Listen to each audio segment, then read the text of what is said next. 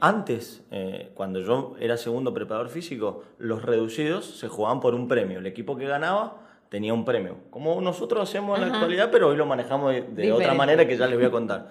Pero en, esa, en ese momento el premio era una cajita de cerveza. Imagínense ustedes. No, pues qué premio. Imagínense ustedes la locura que era en ese momento que estaba, nadie lo veía mal a eso.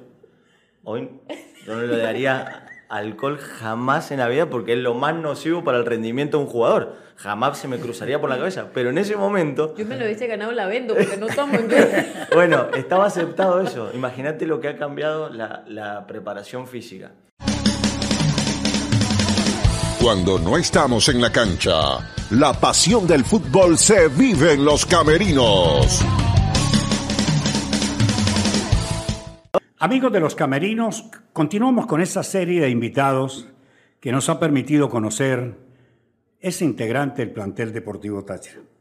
Los jugadores son claves en los equipos, son, digamos, las estrellas de los equipos, son los artistas de los equipos, son los primeros actores de los equipos. Y el técnico es clave, es el más visto, el más entrevistado, eh, todo el mundo se mete con él, todo el mundo lo aplaude, los otros no lo aplauden pero tras del técnico, tras de los jugadores, existe un grupo de personas que hacen posible que el equipo funcione. Uno de ellos es el preparador físico. Sin el preparador físico los equipos no valdrían nada. Serían partidos de 20 minutos y descanso de media hora, otros 20 minutos, un descanso de una hora. No, estarían, no habrían atletas, no existiría la, última, la, la máxima competencia. La competencia élite no se conocería en el mundo. Se conoce hoy día por los preparadores físicos. Así es, en esta oportunidad contamos con la presencia de Franco Humberto Cadile Santiago, nacido el 7 de noviembre del 91 en una ciudad muy hermosa, productora del mejor vino, como lo es Mendoza, Argentina. Su madre Roxana Santiago y su padre Humberto Cadile.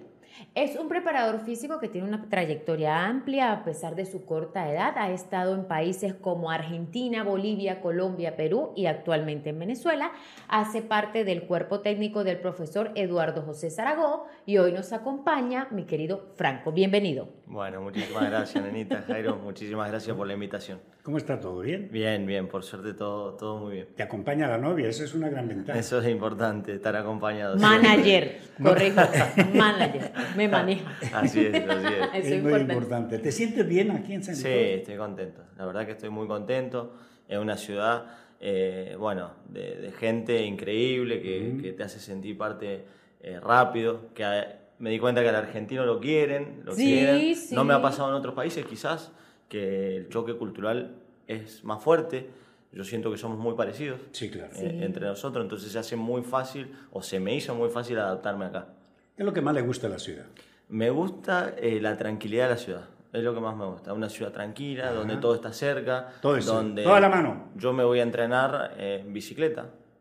Eh, porque está, mi casa está muy cerca del entrenamiento, entonces disfruto mucho eso. Quizá otras ciudades eh, uno está ya llega estresado por el tránsito, ya llega estresado por, el, por el, ruido y, influye. Sí, influye, Porque nosotros que somos tan minuciosos en todo, todo influye en el rendimiento. Eh, esta es una ciudad que te permite vivir tranquilo y eso es lo más, lo más lindo, creo yo. ¿Pasó por Colombia? Estuve en Colombia. ¿Con qué equipo? Estuve con el Atlético Huila.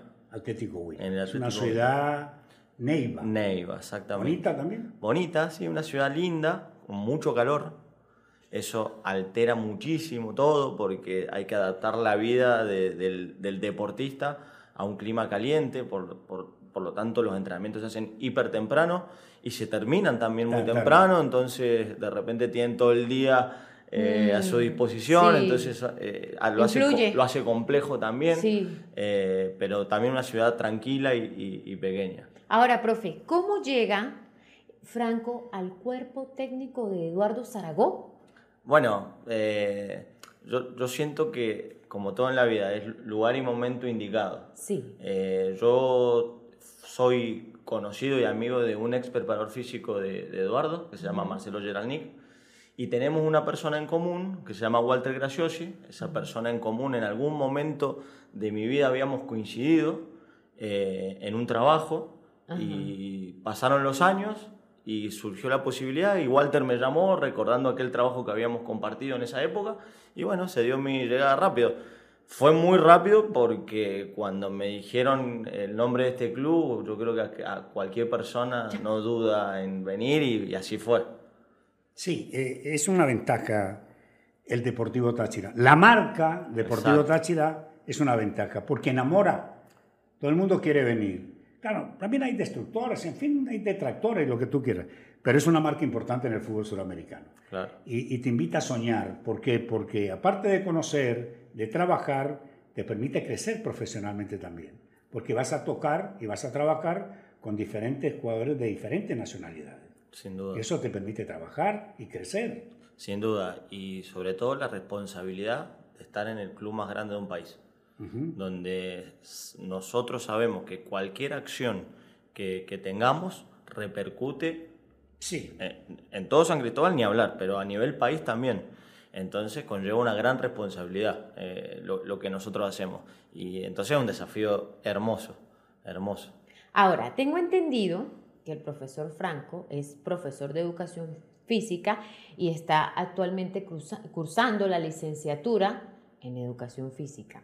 Eh, ¿cómo decide o qué lo lleva? ¿Cómo toma este camino de la preparación física? ¿Es algo nato? Ya yo por lo menos entrenado algún deporte antes, siempre ha estado ligado la familia. ¿Qué influyó para que hoy Franco sea el preparador físico de Táchira? Bueno, eh, eh, es una historia linda porque yo en algún momento jugué al fútbol en Gimnasia de Mendoza, en el club de, de mi ciudad y tuve la suerte de que relativamente me vaya bien, entonces tuve la posibilidad de irme a Chile a jugar, un equipo que se llama Coquimbo Unido.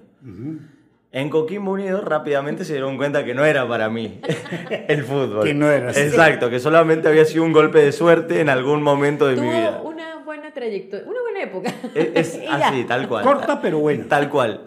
Entonces, eh, ese club decide no contar conmigo en ese momento me manejaba lo que hoy sería un representante, en ese momento era una persona que te manejaba y te conseguía lugares para ir.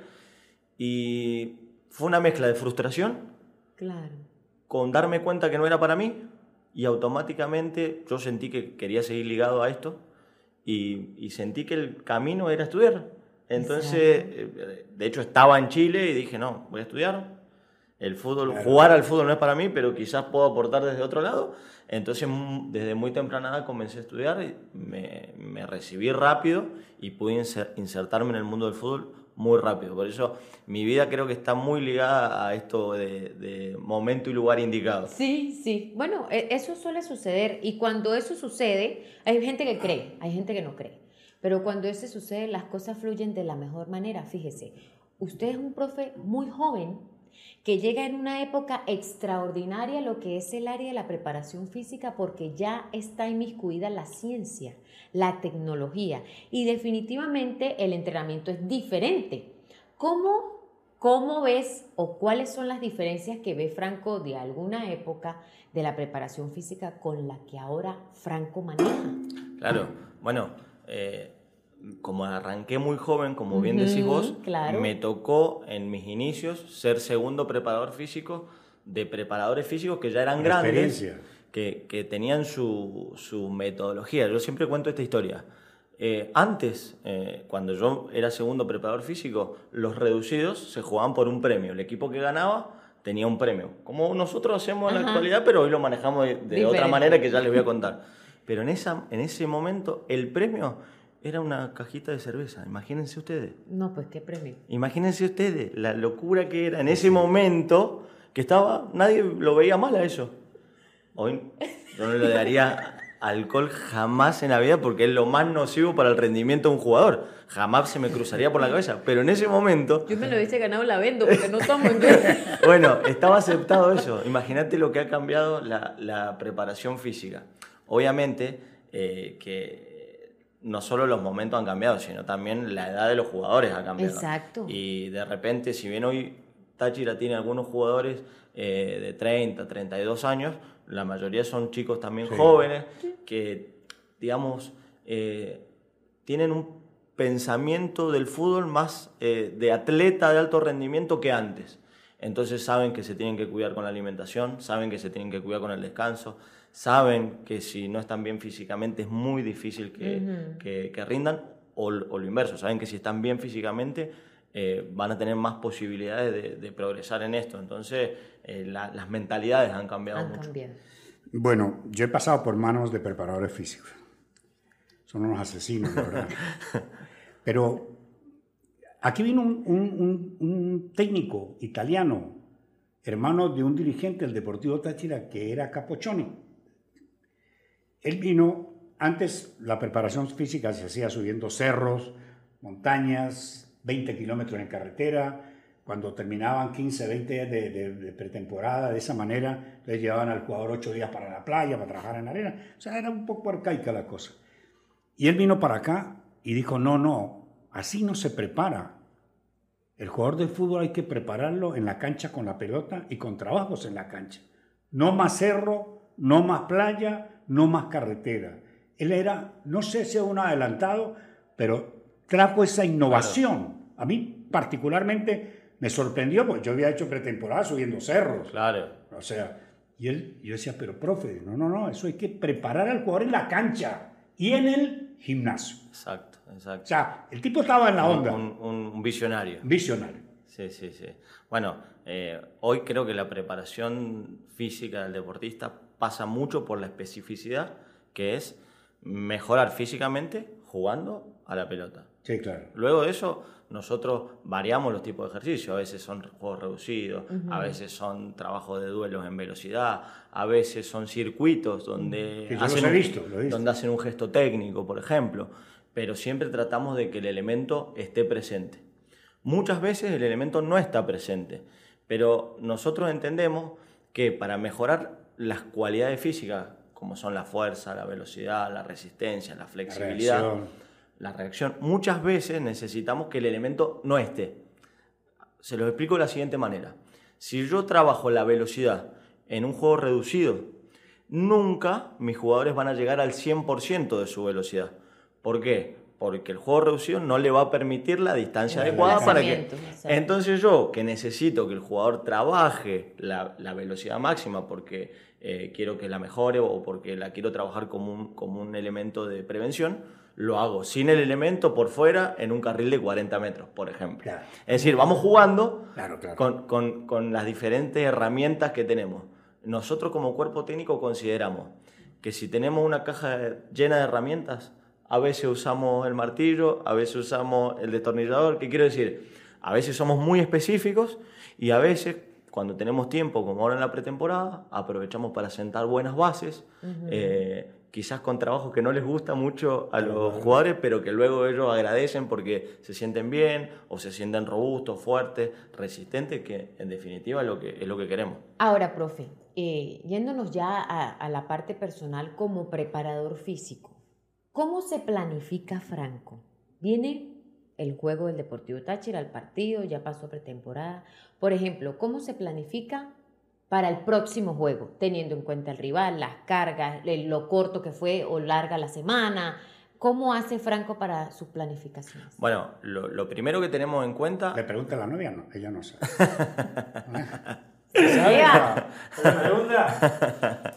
Aprenda, Aleja.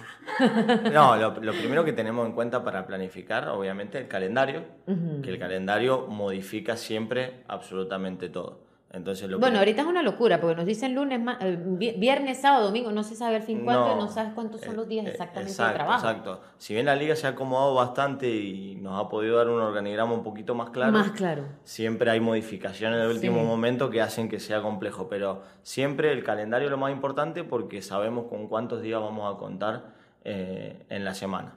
Luego lo segundo que hacemos es, terminado el partido, evaluar las cargas físicas de, de cada uno eh, para poder hacer una recuperación individualizada. Nosotros tenemos jugadores que recuperan muy rápido y jugadores que recuperan normal y jugadores que recuperan más lento. Entonces, esto es un trabajo que, que hacemos siempre, pero ya nos conocemos, es la- lo, lo bueno de tener tantas sesiones con el equipo, ya sabemos quiénes son nuestros jugadores, entonces rápido ya nos organizamos en quién de repente al segundo día ya puede estar haciendo un trabajo reducido y quien de repente al segundo día todavía necesita hacer un trabajo regenerativo y recién al tercer día lo vamos a tener eh, en condiciones para entrenar. Entonces eso sería lo segundo que hacemos, ver la carga, ver, ver cómo están. Y a partir de ahí programamos. En competencias se hace mucho más sencillo, porque sabemos que tenemos uno o dos días para recuperarnos, uno o dos días para estimular alguna cualidad que creamos para ese momento. Eso eh, yo particularmente voy viendo qué necesita nuestro equipo para ir mejorando y apuntamos en esa cualidad y luego que lleguen lo mejor posible con Eduardo y con Edgar, que es lo que a mí me interesa. Eh, siempre digo que los protagonistas son los jugadores, después ellos, después el cuerpo médico y después nosotros. Nosotros somos el actor que estamos ahí de reparto, pero para que ellos estén siempre bien y que salgan al escenario lo mejor posible. Una, una, una pregunta obligada. Antes, cuando el jugador, por despreocupación, trasnochaba y se echaba palos. Llegaba al entrenamiento, se metía un chicle a la boca o cualquier cosa y sorteaba la llegada del preparador físico. ¿Cuáles son las pulsaciones de un jugador, de un atleta que ha dormido tranquilo la noche anterior? Y sabemos que va a estar en 60, 70, va a estar tranquilo, va a estar en reposo. Y cuando, no. Y va a estar arriba, va a estar en las nubes. ahí los pilla usted. Te he dicho sí. alterado. Sí, ahí, usted los pilla ahí. Sí, sí. Vení. Sí, sí. Es complicado. ¿Qué le dice el jugador cuando usted lo descubre? No, eh, yo creo que, a ver, ya se sabe todo. Ya ni siquiera creo que hace falta las pulsaciones porque eh, ya viven en una época donde hay cámaras en todos lados, alguien que los conoce. peor. Los filma. Los filma, un mensaje. Por suerte no nos ha pasado, pero, pero si llegara a pasar, es, uno se enteraría sin ver al jugador. Eh, yo creo que también por eso, eh, bueno, ellos tienen que tener eh, más precaución que antes, que quizás antes era más normal ese tipo de conducta, porque claro, no había forma de, de enterarse y era fácil eludir al entrenador, era fácil eludir al preparador físico. Y yo he trabajado en países donde, en Colombia, donde todos los días es obligatorio un test de alcohol aleatorio. Así. El cuerpo médico viene, aleatoriamente utiliza cuatro o cinco, eh, elige cuatro o cinco jugadores al azar, y realiza un test, porque bueno, por contrato el alcoholímetro tiene que dar cero y se hace diariamente. Qué bien. Diariamente. ¿Y usted feliz? Claro, es un elemento más de control y también sirve, eh, a ver, sirve para que el jugador también sepa que, que, que está controlado. Y, está controlado. Somos hijos del rigor. Eso hay que saberlo. El ser humano es hijo del rigor. Entonces, a veces, a veces soltamos y a veces apretamos. Y cuando apretamos, el jugador quizás en, por momentos se molesta, pero, pero se potencia. Sí, pero se potencia, indudablemente. Y hay momentos que es para aflojar y para disfrutar y para pasarla bien. O sea, yo creo que tiene que ser una balanza bien equilibrada. ¿Cuál es la clave o el secreto? Eh, porque se siente, eh, dice, por lo menos, Franco acaba de decir algo importante. Dice, primero los jugadores, el cuerpo técnico, el cuerpo médico y de último los preparadores físicos en ciertas circunstancias. Malo que se lesionen, porque ahí el protagonista es el preparador físico. Entonces, mire, a eso vamos. ¿Cuál es el secreto del preparador físico para mantener la mayor cantidad de tiempo posible? Claro, no es tan exento, o sea, una lesión puede suceder por múltiples factores, pero que no haya, por decir, la sobrecarga. Sí, yo, yo siempre les digo algo a los jugadores. Siempre les digo, se desgarran en Boca y en el Real Madrid. Exacto, Eso quiere decir exacto ¿Por qué Boca? ¿Por qué no River? En River, perdón. Acá que somos hinchas. Acá somos hinchas. No, porque. Dije, no, no, dije Boca porque tiene como 14 desgarros este último. Desgarro, sí, sí, este, sí Por eso me salió de Boca. Sí, sí, sí. Tiene 14 desgarros este último. La nena es de Boca. ah, la nena de Boca. Es contraria. Bueno. Eh, quiere decir que muchas veces es producto de la carga de entrenamiento. Sí, muchas veces somos responsables pero hay, hay que entender que la lesión es multifactorial. Exacto. ¿Qué quiere decir esto? Depende la alimentación y el descanso. Depende el historial. Muchas veces nos encontramos con jugadores que han sufrido cuatro o cinco desgarros en el mismo grupo muscular y ahora lo tenemos nosotros y bueno, es un alto riesgo. Eh, tiene alto riesgo de lesionarse. Implica el estrés. Muchos jugadores tienen problemas en la casa, tienen problemas eh, con, un, no sé, con un hijo, con el negocio, con la novia, con lo que sea. Eso influye. Influye en su rendimiento. Luego la carga. La carga de entrenamiento, obviamente, que tiene un impacto eh, en, en, las lesiones. Bueno, profe, mire, el fútbol moderno, porque es que el fútbol, todo es moderno. Hoy hay hasta inteligencia artificial, que me tiene sorprendido. Había un, una, ¿cómo se llama? Algo por allá hace dos mil años, una piedra escrita que nadie la había podido leer, le pusieron la inteligencia artificial y ella la desarrolló. Entonces el fútbol pasa por eso, donde todo casi es científico. La manera de comer, la manera de dormir, la manera de prepararse, la manera de recuperarse y la manera como tiene que jugar los partidos. Pero en Venezuela no hemos llegado a la cumbre del fútbol, que, que tengamos partidos con alta intensidad. si, la, si tenemos la intensidad, digamos, son por ahí 15 minutos, 20 minutos, no la sostenemos. ¿Por qué, profe? Bueno, hay, varios factores. Yo creo que el, primero, el principal, es la, formación de los juveniles. Creo que la diferencia que tiene en Europa, con, en Europa o en algunas ligas de Sudamérica, es que los juveniles llegan a primera división con una formación, con, una cantidad de entrenamientos, con una alimentación, con una alimentación adecuada, que hace que lleguen a primera y solo expongan su talento a, servicio del equipo. Aquí, en Sudamérica, en varias ligas, no solo Venezuela, el jugador llega y se forma en primera división. Así, se saltan dos pasos, tres pasos. Exacto, entonces, no, se puede. No le conviene, al entrenador no le conviene porque pierde tiempo eh, explicando conceptos que ya deberían tener. Al preparador físico no le conviene porque de repente la pretemporada es eh, no, las, pasamos enseñándoles técnicas de ejercicio en el gimnasio, nos las pasamos eh, mejorando la estructura. Eh, entonces eso hace indudablemente que el ritmo o el nivel de la liga sea más bajo con respecto a otras ligas. Yo creo que ese, ese es el factor principal. ¿Por qué? Porque, por ejemplo, el preparador físico en un equipo de fútbol es el único que le hace falta tiempo. O sea, me explico. Eh, en la pretemporada se trabaja de una manera porque se tiene que crear un ahorro atlético para la mitad de la temporada.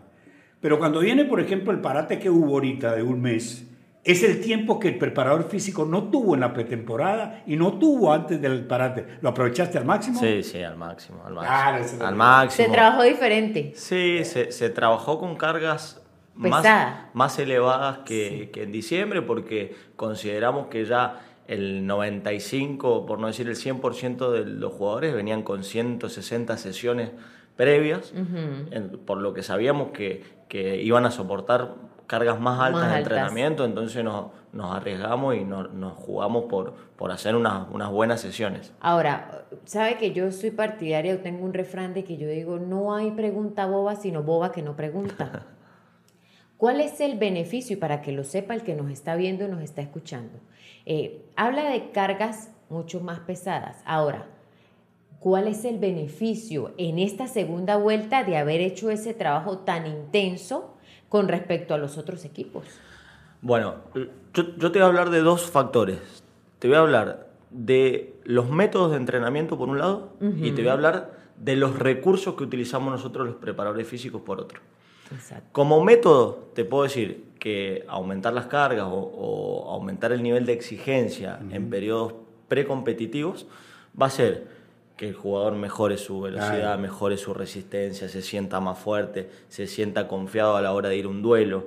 Eh, que durante la competencia, donde no tenemos tiempo, como, como usted decía, Jairo, eh, podamos solamente eh, mantener los niveles con, con, ciertos toquecitos porque sabemos que, que, y que nos preparamos bien en esa etapa. Eso, sería, digamos, lo metodológico. Pero muchas veces nosotros los preparadores físicos usamos recursos. ¿Qué te quiero decir con esto? Eh, no solamente tengo que preparar a un jugador para que corra 9, eh, 10 kilómetros en un partido. Te tengo que preparar a un jugador que soporte mentalmente correr a alta intensidad cuando va perdiendo 1 a 0.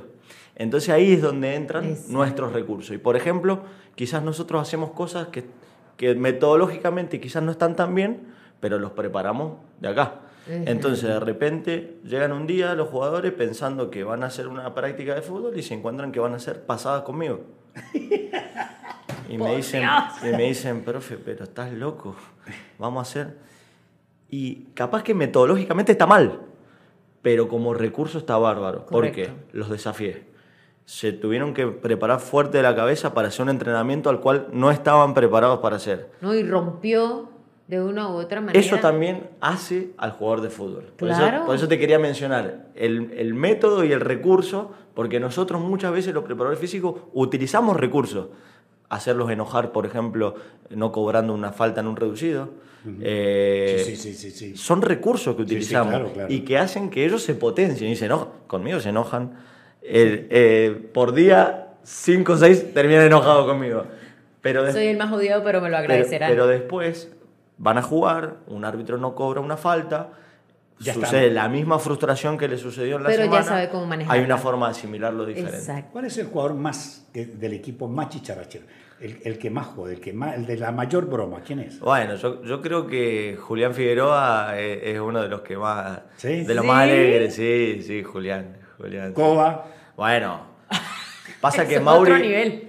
Lo que pasa con Coba es que él es así siempre en su vida, ¿no? Es, es alegre, alegría pura. Sí, es, es muy alegre, y, pero muy competitivo. Sí. Y cuando Es ganador. Es muy ganador, entonces Mauri cuando, cuando hay que competir por algo se transforma, se transforma. Y eso nos impulsa a todos, a los compañeros dentro del campo, a los compañeros fuera del campo, a nosotros, los entrenadores. Siempre es bueno tener esa clase de jugadores. ¿Cómo se siente el profesor Franco eh, trabajando de la mano eh, de Eduardo Zaragoza? Eh, ¿Cómo se llegaron a acoplar de tal manera? Porque en lo que llevamos de entrevista de los actuales, que hicimos las figuras pasadas, ahora las figuras actuales, todos nos hablan de que él lleva un, un ritmo muy acelerado, muy intenso y muy apasionado.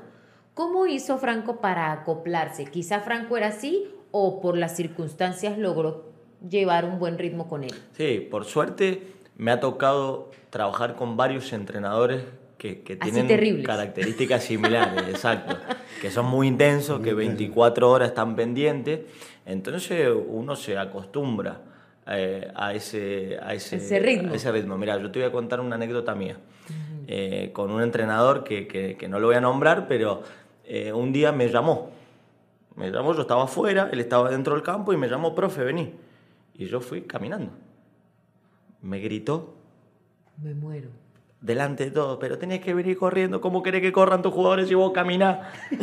Ese día aprendí. Claro, claro. Ese día aprendí que los- primero que los entrenadores son especiales y segundo que hay que vibrar al mismo nivel que los Bien. entrenadores, que los jugadores. Que eres un ejemplo. Exacto, Parece exacto, mentira, exacto. pero eres un ejemplo uno porque. aprende. Exacto. No, y el jugador ve a mi preparador físico como la persona que sabe, la persona que uno asume, no sé si por ser humano o algo, uno dice, él lo debe hacer, lo que hago yo lo sabe porque en algún momento lo practicó. Hace deporte. Sí, a mí me gusta, me gusta entrenar. ¿Qué le gusta hacer? Me, me gusta mucho. Sí, me gusta el crossfit. Te tengo estudiado. Sí, sí, me gusta, me gusta. Me gusta ¿Y va porque. con Greco? Me gusta. eh, Voy con, el, voy con el flaco, sí. Mamita. Me gusta porque es, es corto, es intenso. Sí. Terminás cansado. A mí me gusta siempre. Eh, me gustan la- las pesas, me gusta mucho. Me gusta la fuerza. A mí sí me entrenar. gustan las pesas. Sí, me gusta, me gusta mucho. Me gusta mucho las pesas. ¿A usted le gusta? Ah. Vengo, recién vengo del gimnasio. Bueno.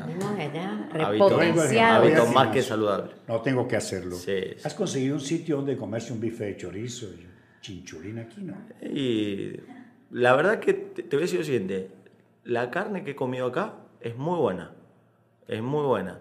Eh, me ha tocado hacer asado, soy un buen asador. Ah, bueno, Ah, bueno, ya sabes. Soy un buen ¿Sabe asa- que el profesor Eduardo Zaragoza por ahí nos tiene prometida un... Él dijo que ponía la carne, yo, nosotros ponemos la parrilla. Ah, Usted bueno. pone también, Yo- ¿no? yo acá es buena entonces ¿Usted trae, usted trae el vino? Ah, que Mendoz- yo- pero mendocino. Yo traigo el vino mendocino, sí, sí, así es. Ajá, y ha comido buena carne acá. Sí, sí. Eh, encuentro el tema de la comida y de la gastronomía muy similar, muy similar. Sin publicidad. muy similar a Argentina. La verdad que no, en otros países me ha costado mucho adaptarme a la alimentación. No es el caso de, de- de Venezuela. Siento que Aquí hay ravioles, canelones, Sí, y lo- tallarines, y los alimentos son- los que hay, Frescos. hay, hay un Bueno. sitio que venden unos alfajores muy ricos. ¿Ah, sí? Sí. Ah, bueno, hay que pasar el dato. Esa- ese, ese no lo tengo. Sin publicidad. Ella dice sin publicidad. Ahora, Argentina tiene por lo menos eh, muchas tradiciones. Aquí se conoce que sí por el tango, el dulce de leche, los alfajores, el vino, la carne, la buena carne. La milanesa. La milanesa. Eh, porque mi padrino es argentino y mi madrina es argentina. Eh, bueno, era. Y una comida favorita de Franco, Mira, nena. Argentina. Mira lo que puso Jairo. y una comida favorita que haya probado acá en Venezuela y que le guste. O sea, que la, diga, bueno, esto me Esto me parece gusta. chévere. No, yo te voy a decir, me hice fanático de la cachapa. Ay, Ah, me sí, encanta. cualquiera. La cachapa es, es mi debilidad. cosa sí, dura. sí, sí, sí, sí, sí, me gusta mucho. ¿Qué equipo de Argentina? Yo soy hincha de gimnasia de Mendoza. Ah, bueno, claro. Yo soy hincha de gimnasia de Mira, Mendoza. mira lo que acaba de colgar Sí, Jairo. sí, sí, sí, sí. Jairo, Gimnasia Mendoza. Veo que acá está claro el, el color. ¿Qué tal el Mundial para Argentina? ¿Cómo lo vio? Uy, bueno, fue una alegría inmensa. Yo creo, y me atrevo a hablar, que el 90% de los argentinos queríamos que gane Messi. Sí, antes claro. que, Sí, antes no, que no, no el mundo ¿no? El mundo entero. Bueno, antes que Argentina. Sí, claro. Yo estaba preocupado por él. Cuando perdimos el primer partido me puse mal por él. Yo Antes- no, fíjate ah, que yo no. Usted no, estaba... Y te, y te voy a contar una cosa. Estábamos en la transmisión de la final del Mundial. Y, y Argentina estaba pariendo, estaba sufriendo. Y yo decía, Argentina va a ser campeona del mundo. Y Argentina empezó a perder y yo decía, Argentina va a ser campeona del mundo. Quédense tranquilos que Argentina va a ser campeona del mundo. ¿Sabe por qué? Porque era la última oportunidad de Lionel. Exacto. Y porque en la cancha se demostró algo que se está aplicando actualmente. La mitad de la cancha argentina eran dos fieras que habían corriendo, que eran McAllister y Enzo. Esas dos fieras llevaron a, más allá de lo de Messi, Sí, lo que sí, tú sí, quieras, claro. y Di María, lo que tú quieras. Pero esas dos, chic, chic, chic, para arriba y para abajo, yo decía, estos van a morir a los franceses. Yo siempre tuve la convicción, y un día esto voy a poner la transmisión, donde yo decía, quédense tranquilos que Argentina va a ser campeón del mundo". Sí, sí, fue, fue una alegría grande. Sobre todo, yo, yo soy un apasionado del entrenamiento y soy un apasionado, por ende, de los deportistas. Claro. Porque son la mayoría, aunque no quieran serlo, ejemplos para nosotros. Sí, claro. Y creo que Messi encierra el ejemplo más importante que tenemos todos. ¿Por qué? Porque es un número uno, como han sido Sí, como varios, como fue Maradona, Exacto, como sí. fue... No, eh, pero es que Messi es incomparable. bueno, y Messi tiene una particularidad y, y me gustaría mencionarla. A ese nivel, cuando, cuando vos sos número uno, tenés todo a tu disposición. Y cuando digo todo, es lo Todo. bueno Y lo malo. malo. Generalmente una conducta común que tienen los número uno, no digo que todos, pero una conducta común, es que se acercan a lo malo. Sí, A- es- algunas es- es veces fácil llegar a lo es malo. fácil convivir con lo malo. Se acerca gente mala Sí, como todo. eh, y, y- y empieza a pasar. Messi, que tiene todo, que podría tener todo, Sigue siendo sigue Messi. teniendo su novia de los 14 años, atiende a los, a los periodistas con chola. Sí. eh, va Es Messi. Es Messi. Y podría ser cualquier otro, podría ser un desastre. Exacto. Y él nos enseña que podés ser número uno y podés ser... Es el único que no he podido entrevistar. Bueno, ojalá pueda El ser... resto yo entrevisté al Diego, lo entre- dos veces lo entrevisté. Uy, qué, qué honor. En el 85 aquí en el Hotel El Tamar lo entrevisté y después lo entrevisté en Buenos Aires. Entrevisté a los grandes. Entrevisté a Pelé también en el Hotel El Tamar, aquí, que lo trajo una, un refresco, una, una embotelladora. Eh, nunca voy a llegarle a Messi, Ojalá. porque él, él se va a quedar en Barcelona. Y él le enseñó al mundo, y lo están haciendo los jugadores. Mire que Cristiano Ronaldo ya cambió. Están siguiéndole los pasos a Lionel Messi, que no es ser millonario, no es ser famoso, sino gente. Gente, claro. Sí, sí, sí, coincido con usted. Él, eh, no, a mí en lo particular, sin conocerme y sin conocerlo, me ha enseñado mucho. Me ha enseñado que Claro, se claro. puede tener éxito, Sí, sí, sí, sí. se puede fracasar, Sí, sí, sí. ¿Se puede llorar? porque eh, no nos olvidemos que él salió un Claro. día y dijo, esto no es para mí, la selección no es para mí, pero se levantó el otro día, lo intentó, "Sí, continúo". lo intentó, lo intentó y triunfó. Y ojo, nosotros eh, recién hablábamos eh, eh, fuera de cámara que eh, todo, se ha, todo eh, se ha hecho científico y hay que Sí, todo comer bien, hay que descansar bien, hay que entrenar bien, pero eso no te garantiza el éxito. No, no, no, no. Entonces, es mucho lo que hay que dar para no saber si vuelve. Eso es, lo que, eso es lo que mis jugadores saben. Saben que hay que dar, dar, dar, Darlo dar. todo. Y no sabemos si te vuelve. A Pipo Viva le volvió rapidísimo la inversión que hizo. Pero a muchos otros no le vuelve tan rápido la inversión. Pipo no estaba ni convocado y entrenaba como el mejor eh, titular que teníamos. A la par, él, su cabeza nunca le permitió bajar los brazos y la recompensa la tuvo rápido. Pero hay muchos otros Que están ahí. que no la podemos. recompensa no viene, pero hay que seguir y hay que seguir. Y eso es lo que creo que Messi Campeón el equipo. nos enseñó. ¿Somos campeones? Bueno, yo eh, espero que así sea. Trabajo para eso, diga. Creo que, que- creo que eh, eh, ser campeón no es solamente eh, ganar eh, La el- final. el- la final, sino Esa es que la es diferencia de Táchira. trabajar todo y, y este equipo trabaja como un equipo campeón. Sí, es la diferencia de Táchira con los demás equipos. ¿Qué te parece la- el hincha tachirense? Bueno, eh, eh, el hincha transmite cosas muy bonitas y, y además exige. Y eso hace que, que todos nosotros estemos atentos a todos los detalles. Quizás yo el otro día escuchaba una entrevista a Luis Escola y le preguntaban por la presión. ¿Qué, es- qué- qué- qué le parecía? Si él tenía presión cuando jugaba. Y él decía, claro que tengo presión. Pero preocupate si no estás en un lugar donde No te la mereces. sientas. la presión. Porque los lugares, La presión te exige. los lugares importantes son donde hay gente sacando fotos, donde hay gente pendiente si das un mal o un bien un pase, donde tenés gente atrás que le importa un resultado. Entonces creo que estamos en el lugar que queremos estar, estamos en el lugar que tenemos presión y esa presión nos hace mejorar. ¿Es Táchira lo que quizás en algún momento eh, llegó a pensar Franco cuando hacían referencia al Deportivo Táchira y estabas por fuera? Cuando llega el Deportivo Táchira, ¿es lo que esperaba? Yo creo que es más de lo que esperaba, porque me encontré con una ciudad y con, y con gente que trabaja en el club que, que mata por estos colores. Y uno, eh, bueno, no me había tocado vivirlo en otros clubes, en otras instituciones, quizás eh, de- no, no- no con la trascendencia de- del Deportivo Táchira.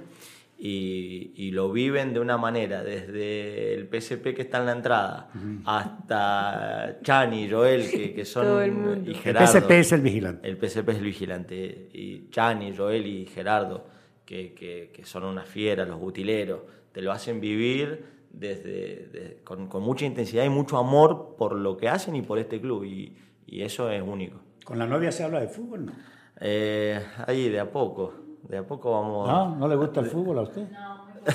Muy poco. De a poquito vamos. Por- Ya va a la cancha, eso es importante. Ya va a la cancha. lo- Bueno, dice que la primera vez que fue a la cancha fue poner, pero ya va a Ella la no, cancha. sabe, ella no sabe que el fútbol es adictivo. Va a terminar. Va a Sí. terminar Sí. Sí, sí, sí, sí. Va a Eh, terminar yendo todo Es- hasta las prácticas. Exacto, ella no lo sabe. Y aquí va mucho la mujer. Sí, sí, sí. Yo, eh, nosotros hacemos un trabajo especial en la tribuna, en la previa, Ajá. y entrevistamos al aficionado, y eso ellos dan los resultados y hablan y saludos y no sé qué. Y va mucho la mujer, y yo les digo, me siento emocionada de verlas aquí, viene siempre, sí, vengo de Cordero. O sea, Qué son bueno. unas aledañas y vienen a fútbol. No, con- y, y- con y sus niños, el con otro- sus cosas. El sábado estuvimos en el partido con, con Alejandra y mi madre, que bueno, ahora ya se fue, se volvió a Argentina. Fuimos a ver a, las- a las chicas y también el ambiente. Sí, la- Ay, tienen la hasta tienen sí, barra, todo. La- Tienen todo. Sí, sí, sí, sí, sí, No, sí. es una locura. Eso no se vive en otro lado. ¿Has- ¿Hablas con el presidente del equipo, con Jorge Silva? Bueno, no, no tengo una, un, un ¿Una contacto relación? diario porque eso se encarga Eduardo, pero cada vez que él está acá y con nosotros, eh, estamos con él, he ido a su casa, he compartido, he compartido con él. No, no, no es un contacto que tengo yo diario, pero porque no es mi función tener un contacto diario con él. Pero Sí. Cuando él está acá siempre compartimos y tenemos una, una muy buena relación. Ya para terminar, Venezuela está dirigida por técnicos argentinos. El Bocha Batista. Yo he vivido toda mi vida ilusionado cada vez que llega un técnico. Cuando llegó el profe José, yo dije, este es. Se fue lamentablemente más por el yerno que por cualquier otra Sí. cosa y quedó el Bocha Batista. Tengo una ilusión de ir al Mundial. ¿Se dará? Yo creo que sí. Yo, yo estoy con, con mucha fe que sí. Eh, independientemente de- del entrenador que, que hoy está y que todos apoyamos y respetamos mucho, siento que, que va a ser el, el momento de que Venezuela puede participar en, en un, en un campeonato del mundo. Siento que se están tomando decisiones eh, eh, positivas y coherentes y que van a traer eh, eh, sus frutos eh, en el tiempo. Muchísimas gracias, profe. De verdad deseamos lo mejor de lo mejor. Eh, hasta el momento el Que trabajo... se case aquí. nos invite. el trabajo se ha evidenciado y yo creo que los resultados, ¿no? El trabajo habla por sí solo. Eh, todo es un ciclo, todos ustedes son unos elementos que se complementan y hasta el momento han engranado muy bien. Les deseamos el mayor de los éxitos, esperamos que seamos campeones, por lo menos el espíritu lo hay, porque los que han pasado por acá lo tienen Todos. claro, lo creen y están seguros. Están seguros de un buen grupo, de un buen plantel y del buen trabajo que ustedes están realizando. Entonces, muchísimas gracias. Vamos a ser campeones. Bueno, bueno, primero agradecerles por, por la entrevista. Eh, nosotros nos, no, no solemos venir a este tipo de espacio y que ustedes me hayan convocado para mí es un honor. Y además quiero eh, no dejar de mencionar a gente muy importante del cuerpo técnico, al profesor Smith Nieto, que está conmigo y que, que- que es de aquí y que es un valor más que, más que importante. Eh, Edgar. Edgar, eh, Tito Arruda con los, Ay, con los Tito, videos. sí. Hoy tenemos un nuevo integrante que es Willy, que está también ayudándolo a, a Tito con los videos. Tenemos a Onel. Wilson Moreno. No, no, no, no, no, no, no, no, no, no, no. Ya le Ya, contaron. ya le contaron. Sí, sí, sí, sí. La altercado estuvo Sí, conmigo. Sí, sí, sí. sí. Ya, me, ya me contaron. Eh, pero bueno, gente muy importante del cuerpo técnico. Que, que ojalá ustedes tengan el tiempo alguna vez de, de, Sí, sí, de lo vamos a escucharlos. Sí, lo vamos a tener. porque es gente a- muy valiosa. Chani, A Chani lo hemos invitado muchísimas veces. Chani tiene que venir. Chani Sí. creo que es importantísimo Sí, para esta institución y es una persona ultra valiosa que creo que tiene mucho para contar y hablar. Sí, y, sí, sí, sí. y- No ha querido venir, tiene decir- Todos me han ya dicho, le voy a "Tiene decir, que venir, ya le voy a tiene que decir, ya le voy a decir. Decirle tiene- que venga porque tiene que venir. lo queremos tener. Tiene que venir, tiene que venir. Así ya vino Edgar Peregrino. Bueno, ya yo creo que es, Vino un- el profe es un espacio hermoso para venir y que conozcan la gente del club, que aporta mucho y que, y que bueno, eh, como usted dijo al principio de, de la entrevista, son esas personas invisibles, aquellas que no se ven, Ujú, pero, pero que si que no hacen- están, ujú. eh, bueno, no Hacen sé. la diferencia y un trabajo extraordinario y la gente no sabe y eso es sabe. lo que queremos. Así es, así es. Es Así que bueno, gracias por este espacio. No, a usted, profe. Muy bien. Un capítulo más aquí en Los Camerinos. Gracias por la atención. Muy pronto habrá gratas sorpresas también. Buenas noches.